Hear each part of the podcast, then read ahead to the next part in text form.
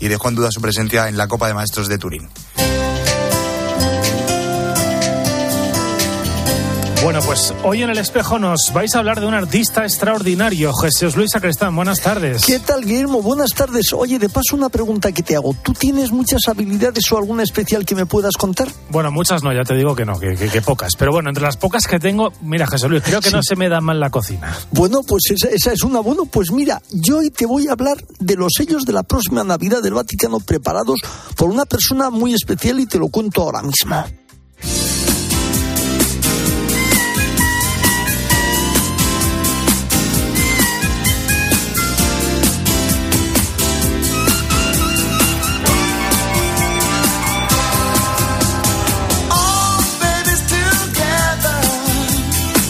Francesco Canal es un artista italiano. No tiene piernas ni brazos. Cuando nació, sus padres biológicos le abandonaron y una familia se encargó de acogerle y cuidarle en la ciudad italiana de Pavia. Los sellos son coloristas y alegres. Uno de ellos representa un pastor que adora al niño Jesús y en el otro el ángel que anuncia al zagal.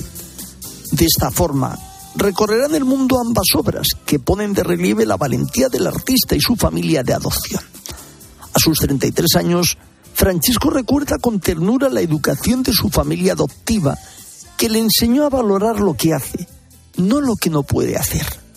Pinta sujetando el pincel en la boca y desbordando paz, mucha paz. Además, el pastor que ha creado tiene los rasgos morenos aludiendo a la universalidad de Dios que viene a salvar a todos los hombres. Francisco Canal es hoy muy activo en las redes sociales. De niño jugaba al fútbol estando en la silla de ruedas. A los nueve años ganó el premio literario El Junco con una fábula y a los 16 se puso al frente de una revista literaria como redactor jefe.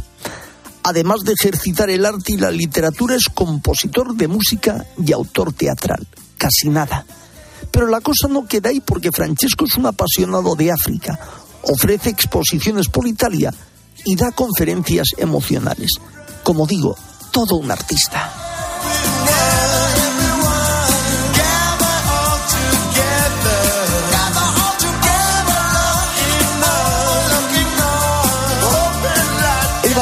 De mañana, domingo 32 del tiempo ordinario.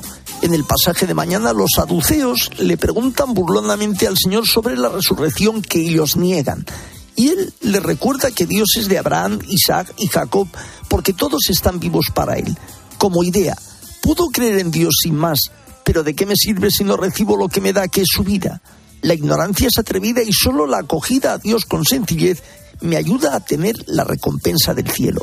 Este es a grandes rasgos el Evangelio de mañana.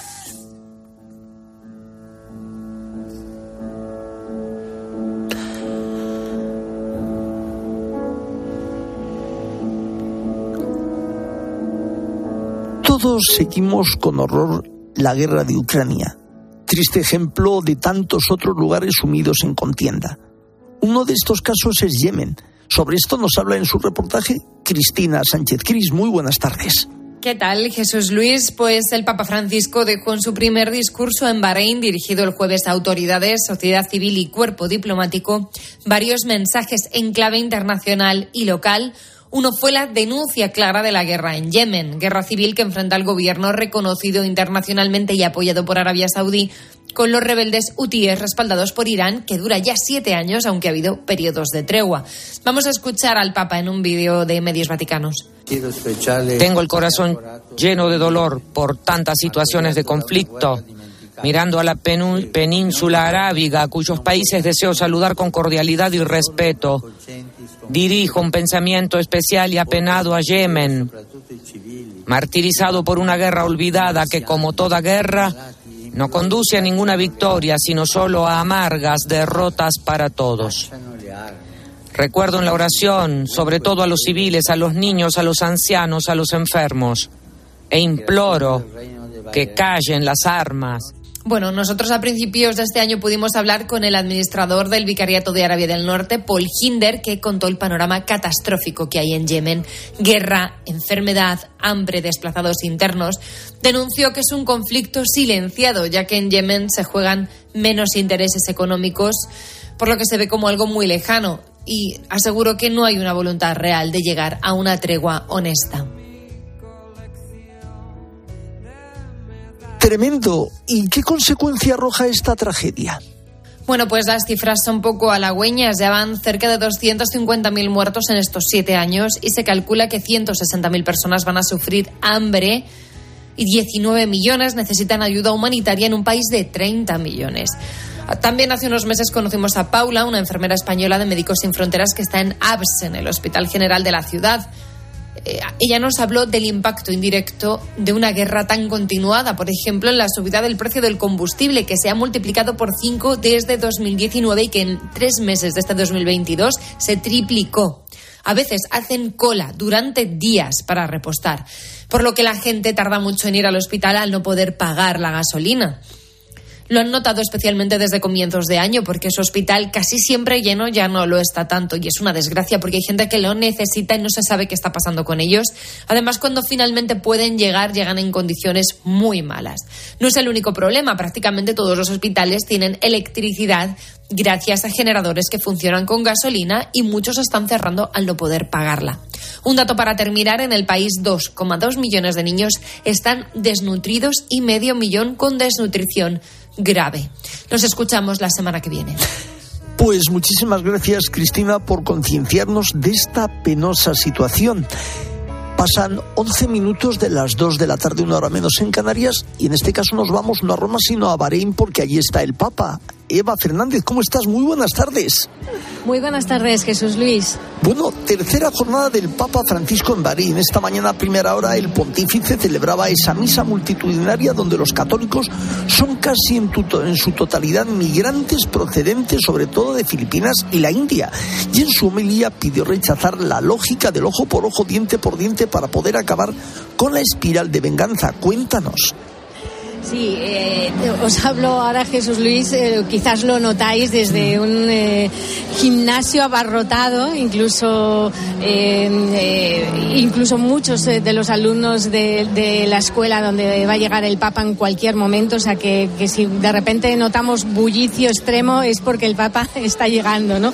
Pero efectivamente a lo que te referías, esta mañana ha sido, ha tenido lugar una misa emocionante en un estadio abarrotado, incluso también muchas personas tuvieron que quedarse fuera. Se habían reservado unos 2.000 asientos para los católicos que han llegado desde Arabia Saudí, que está tan solo 20 kilómetros. Hay incluso un puente artificial que se ha construido para unir eh, Bahrein, la isla, con, con, con lo que es Arabia Saudí y donde sabemos que allí está prohibida y perseguida cualquier manifestación religiosa que no sea el Islam. Entonces nos comentaban esta mañana que para ellos poder asistir a una misa con el Papa ha sido algo inexplicable.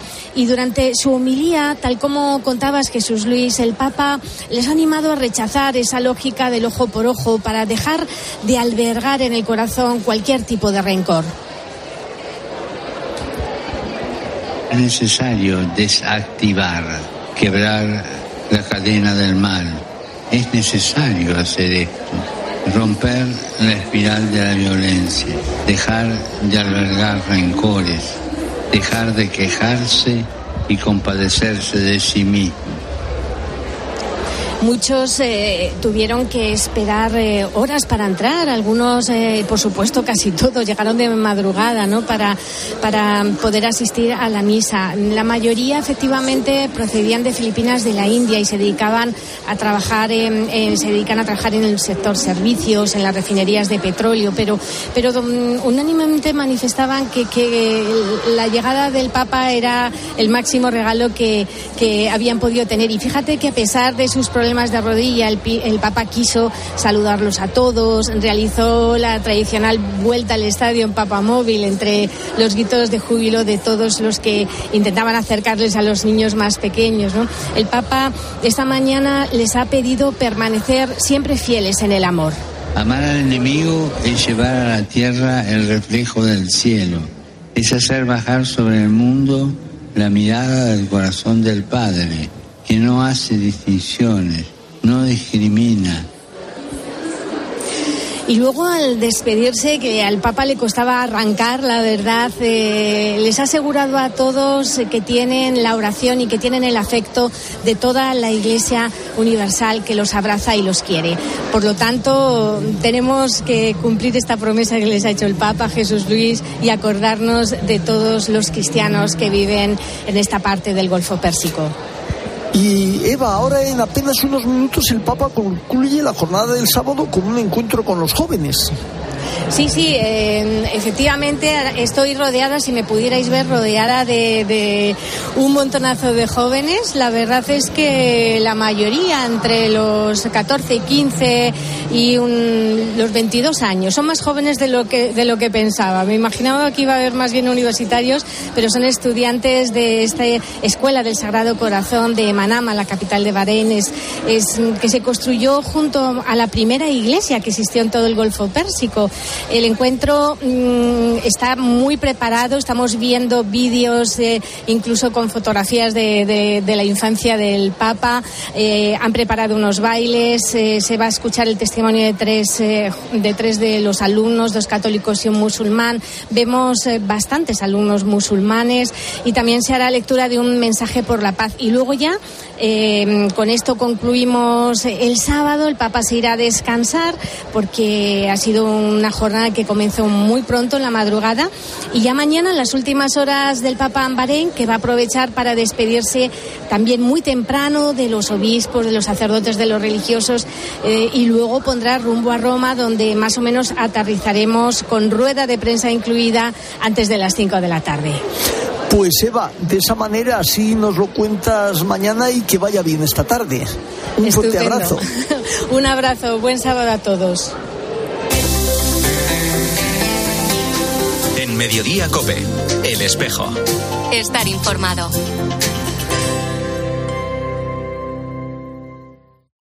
Vuelve Encuentro Madrid, un espacio para el encuentro y el diálogo, un lugar donde la experiencia cristiana se puede ver y tocar. Este año con el lema Vivir apasionadamente la realidad y una edición completamente presencial, con testimonios, mesas redondas, exposiciones y espectáculos. Te esperamos del 11 al 13 de noviembre en el espacio Pablo VI, en el Paseo de Juan 23.3 en Madrid. Consulta el programa en www.encuentromadrid.com. Proponemos la fe, transmitimos un legado. La fe católica y el legado cristiano son la respuesta al fenómeno de la corrección política y a la cultura de la cancelación actual. No te pierdas el 24 Congreso de Católicos y Vida Pública los días 18, 19 y 20 de noviembre que se celebrará en Madrid. Para apuntarse o recibir más información, visítanos en la web congreso.cu.es. Te esperamos. En Mediodía Cope, El Espejo.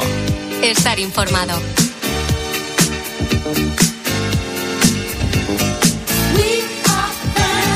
Mañana es el día de la Iglesia Diocesana. Nos lo cuenta en su firma de hoy Mario Alcudia. Mario, ¿cómo estás? Buenas tardes. ¿Qué tal, Jesús? Muy buenas tardes. Mañana celebraremos el Día de la Iglesia Diocesana y uno de los miles de casos de los que sentirse orgullosos es el que describe esta semana el semanario Alfa y Omega, el centro de escucha de la parroquia San Alfonso María de Ligorio, que se puso en marcha cuando el hoy obispo auxiliar de Madrid, Monseñor José Cobo, era entonces su párroco. Detectaron que había mucha gente que se acercaba no para un acompañamiento espiritual, sino sencillamente para ser escuchados. Esto se determinó, era algo que tienen que hacer los laicos, porque la escucha y el acompañamiento no es propiedad de los sacerdotes. En convenio con los Camilos y con Cáritas comenzaron a formar a gente que escuchara a otra gente en un proceso continuado y siguiendo unas técnicas de, escucha activa, tratando de ayudar a sanar las heridas de esas personas que viven solas o atraviesan por una soledad complicada. Eso también es esa iglesia como hospital de campaña a la que se refiere el Papa Francisco. Como te digo, esto es solo un hermoso ejemplo de lo que es la iglesia diocesana. Imagina que esta actividad social y pastoral puede extrapolarse al ámbito educativo, sanitario y un sinfín de campos más para seguir haciendo posible esa entrega, esa presencia, estamos llamados a orar, a dar nuestro tiempo, a ofrecer nuestras cualidades y a brindar nuestro apoyo económico. Todo es importante para redescubrir lo esencial de nuestra fe y dedicarnos a ello no solo, claro, durante esta jornada de mañana, sino a través de nuestra forma cotidiana de vivir esta experiencia diocesana. Esta campaña también nos anima a ser ese ser y hacer iglesia de forma más cercana, comprometida y entregada a los demás. En la línea que nos pide el sínodo, caminar juntos como iglesia, ser juntos es lo que Dios nos concede ser, lo que estamos llamados a ser, una familia humana que se hace una sola familia en la fe, una familia dentro de otra gran familia, la de los hijos de Dios, y como tal se nos invita a sentirnos parte de este hogar al que pertenecemos. Desde luego, como dice el lema de este año, tenemos muchas razones para dar gracias. Desde luego es importante el tenerlo en cuenta y celebrarlo en este día tan importante. Hasta la próxima semana.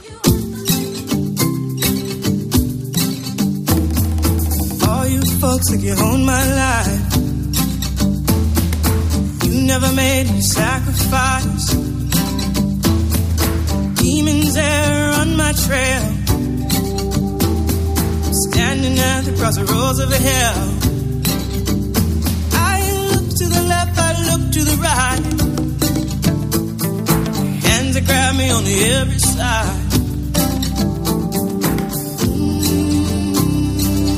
Seguimos aquí en el espejo. Córdoba acoge la octava edición del Encuentro de Músicos Católicos Contemporáneos, organizados por la Subcomisión Episcopal de Juventud e Infancia, tiene por lema Instrumentos de tu Paz. Tenemos con nosotros desde esa subcomisión a Raúl Tinajero. Raúl, muy buenas tardes. Hola, buenas tardes. Bueno, lo primero que te quería preguntar, haz un poco de historia. ¿Cómo surgió estas, hace ocho años, estas, este encuentro de músicos católicos contemporáneos? Bueno, pues surgió por había un hacía muchos años con los multifestivales de ahí, después surgió el Festival PJ Rock en el año 2010 y a partir de ahí, bueno, pues salió la inquietud de que teníamos que eh, acompañar de alguna manera especial a los que están intentando evangelizar a través de la música. Y a su comisión de juventud, que este proyecto, queríamos poner de relieve eh, a los que ya estaban de alguna manera haciendo música para la evangelización desde hace muchos años y que se sintieran abrazados, porque muchas veces se sintieron un poco en la soledad, en, falta de apoyo, quisimos abrazarlos. Y de ahí surgió ese primer encuentro de músicos católicos, que además tenía un segundo objetivo desde la Subcomisión de Juventud, que era que al mismo tiempo que abrazábamos a los que ya llevaban muchos años, poder de alguna manera también poner eh, a los jóvenes a los nuevos talentos pues en ese camino para que se convirtieran de verdad en, verdaderos evangelizadores a través de la música, es decir, sacar nuevos, nuevos, nuevos talentos para este mundo de la evangelización con la música. Y ahí surge, ¿no? Y ahí surge en el año 2015 este de músicos católicos que ya van por el octavo año y que gracias a Dios los dos objetivos que, se, que pretendíamos aquí entonces ya los hemos conseguido. Estamos abrazando a todos los que llevan la música con estos premios también que vamos haciendo y con muchas acciones y propuestas. Y también estamos, gracias a Dios, teniendo nuevos talentos, nuevos jóvenes que están eh, afrontando el reto de la evangelización en la música. Eh, Raúl, este año hablamos de Córdoba. Dinos otros sitios donde se han hecho estos encuentros en las ediciones anteriores. Bueno, eh, los primeros se hicieron casi todos en Madrid. Marcamos un poco la sede de Madrid para empezar los primeros años, porque era de alguna manera también el lugar más céntrico que pillaba a todos. Y luego vino la pandemia y hicimos mm, dos encuentros online, dos años de encuentros online, eh, que teníamos una participación curiosísimamente mucho más grande incluso que la que tenemos presencial, porque venía gente hasta, se inscribía gente hasta Latinoamérica a estos encuentros de músicos católicos contemporáneos españoles, pero que querían participar de alguna manera y ya desde el año pasado pues nos hemos planteado estos encuentros más allá fuera de Madrid y también hacia animar la música católica en otros lugares. El año pasado lo hicimos con el motivo de los 800 aniversarios de la construcción de la Catedral de Burgos, lo hicimos en Burgos, este año no venga a Córdoba y ahora mismo bueno ya se está ahí barajando a ver las posibilidades para hacerlo el año que viene en de los lugares de, nuestro país. O sea que fíjate que estás hablando incluso en este tiempo de pandemia se vivió aunque sea digamos todo por redes, pero también fue un momento para vivirlo y ahora por lo tanto se ha tomado un poco con más ahínco este encuentro. Sí, sí, eh, fue llamativo porque en la pandemia de tuvimos todas las partes que tiene el encuentro, desde toda una vida, donde eh, que llevan muchos años evangelizando, cuentan cómo fue su camino, su historia, eh, eh, donde tenemos la hora de tocar aquí, donde tienen un espacio los nuevos talentos, donde les escuchamos, les damos su espacio para que ellos puedan cantar, o la vigilia de oración, que es uno de los momentos más bonitos, enriquecedores, donde los artistas eh, pues cantan al, Señor, después del Santísimo, donde, eh, donde todo el milagro eh, es eh, la música la que nos ayuda a la oración. Van pasando distintos artistas, cada uno de ellos va cantando una canción eh, y que se la ofrece al Señor y que nos ayuda a cantar. Todo es un live. ¿eh? Fueron momentos de verdad eh, llamativos de cómo todo eso está evidentemente guardado y, y está en las sedes y están porque porque lo vivimos y fueron momentos muy intensos y maravillosos que luego han llevado a que tanto año pasado pues como este en Córdoba pues a- ha sido bastante positivo, muchísimo más de lo que esperábamos. Creemos que va creciendo y va creciendo la inquietud también de los jóvenes por participar en el encuentro. Bueno, y cuéntanos, hablamos de artistas, los que han, participan este año del encuentro son artistas españoles o vienen también de otras zonas, cuéntanos un poco. Bueno, los artistas, sí, decir, el encuentro principalmente para artistas españoles, ellos son son artistas de distintas diócesis de España, movimientos, congregaciones, eh, que como digo están evangelizando a través de la música, pero también de latinos que llevan en España actividad viviendo eh, y que ya son también parte de, nuestras comunidades eh, aquí en España. Tenemos gente de Venezuela, argentinos, están viviendo aquí en España de verdad también están la música y son parte del encuentro de músicos católicos. Sí es verdad que luego también hacemos los premios a la música latina, eh, a los que están en, Latinoamérica y se entrega uno de los premios, lo entregamos a la, a- la mejor artista de la música latinoamericana, pero que está fuera de España. Mm. Y bueno, nos hablabas antes que también sería bueno ahora aquí resaltar esa edición de los premios Espera. Cuéntanos un poco cómo surgen estos premios y qué supone también para los artistas este reconocimiento. Sí, hoy lo decíamos, eh, hemos hecho la entrega, acabamos de terminar de hacer la entrega de los premios Espera correspondientes al año 2021 y eh, lo decíamos, ¿no? Los premiados no deja de ser un reconocimiento a todos, a los premiados, a los finalistas, ¿eh? Y que, es reconocer la labor que hacen, la tarea que hacen y el empeño y cómo cada día hay mucha más calidad, mucha más profesionalidad en todo lo que estamos haciendo y evidentemente eso también ayuda a llegar con el mucho más cercano a todas las realidades del mundo que vivimos hoy. Los premios Espera nacen un poco con eso, para poner en relevancia la música católica, para hacer ver ¿eh? un esfuerzo de evangelización a través de la música y que la música es uno de los principales eh, medios para poder acercarnos a la realidad, en este caso concreta de los jóvenes, pero también a todas las realidades eh, de, todos los ámbitos eh, de, la sociedad de hoy. Y por eso se hacen estos premios Espera. Empezaron, empezamos con ellos en el 2016-2017. eh, es verdad que el año de la pandemia, aunque hicimos el encuentro online, no pudimos entregarlos, pero el año pasado hicimos la entrega de ese año y hicimos entrega de dos años el año pasado de los premios. Este año hemos vuelto a la normalidad, podemos decir, y hemos entregado los premios Espera correspondientes al año 2021. Son 14 premios más cuatro reconocimientos. ¿eh? Por lo tanto, podemos ver la variedad de distintos modos de evangelización, de músicas, de ritmos y de propuestas que tenemos en la música católica en España. Mm. Y Raúl, ¿cómo va a discurrir ya estos, este, estas próximas horas? Bueno, existe, hay una vigilia de oración, ¿verdad? También, para que nos hables un poco de ese plato fuerte esta noche. Tenemos tenemos eh, en la tarde ahora unos talleres, después eh, dedicados siempre, eh, tenemos como dos noticias importantes. Hoy esta mañana hemos tenido a Jesús Sánchez Dalí, que nos ha hablado como otro persona con un talento con desde el arte de la escritura, ¿no? De cómo componer, de cómo escribir, de qué, de qué le inspira, ¿no? Para llevar su testimonio, ha sido maravilloso. Mañana tendremos otra conferencia con don Demetrio, el obispo de, de aquí, de, de Córdoba, que nos hablará de esa vocación, de esa llamada a, a ofrecer el talento, en este caso, de, de la música, de la, de la ley, palabra, para llegar y transmitir el Evangelio. Y luego tenemos siempre los sábados por la tarde tres talleres dedicados más a cuestiones, podemos decir, más profesionales, más de, de técnicas, eh, donde se van a, aquí en este caso vamos a, a ver todo lo necesario que cuando se hace un concierto oración, cómo hacerlo, que necesita preparar, eh, lo que es, y distintas personas profesionales, tenemos también un coach que va a hablar sobre cómo, cómo transmitir a través de las las palabras y los gestos en, en, en un escenario, la gente principal, Pues, técnicas, pues vamos a acercarlo. Raúl, la que tenemos esta noche, uno de los momentos importantes aquí en la Catedral Mezquita de, de Córdoba. Pues muchísimas gracias, Raúl Tinajero, por servirnos este encuentro de artistas y que haya muchos más y que todo vaya bien en esta tarde. Un fuerte abrazo. Muchas gracias.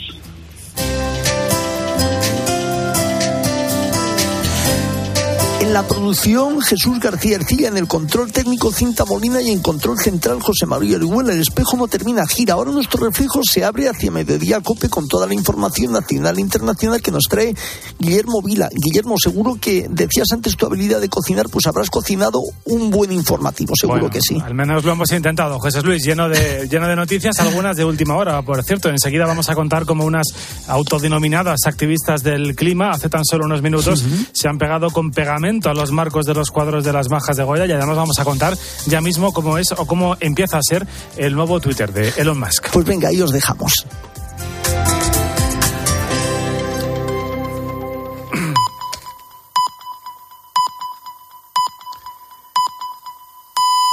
Las dos y media.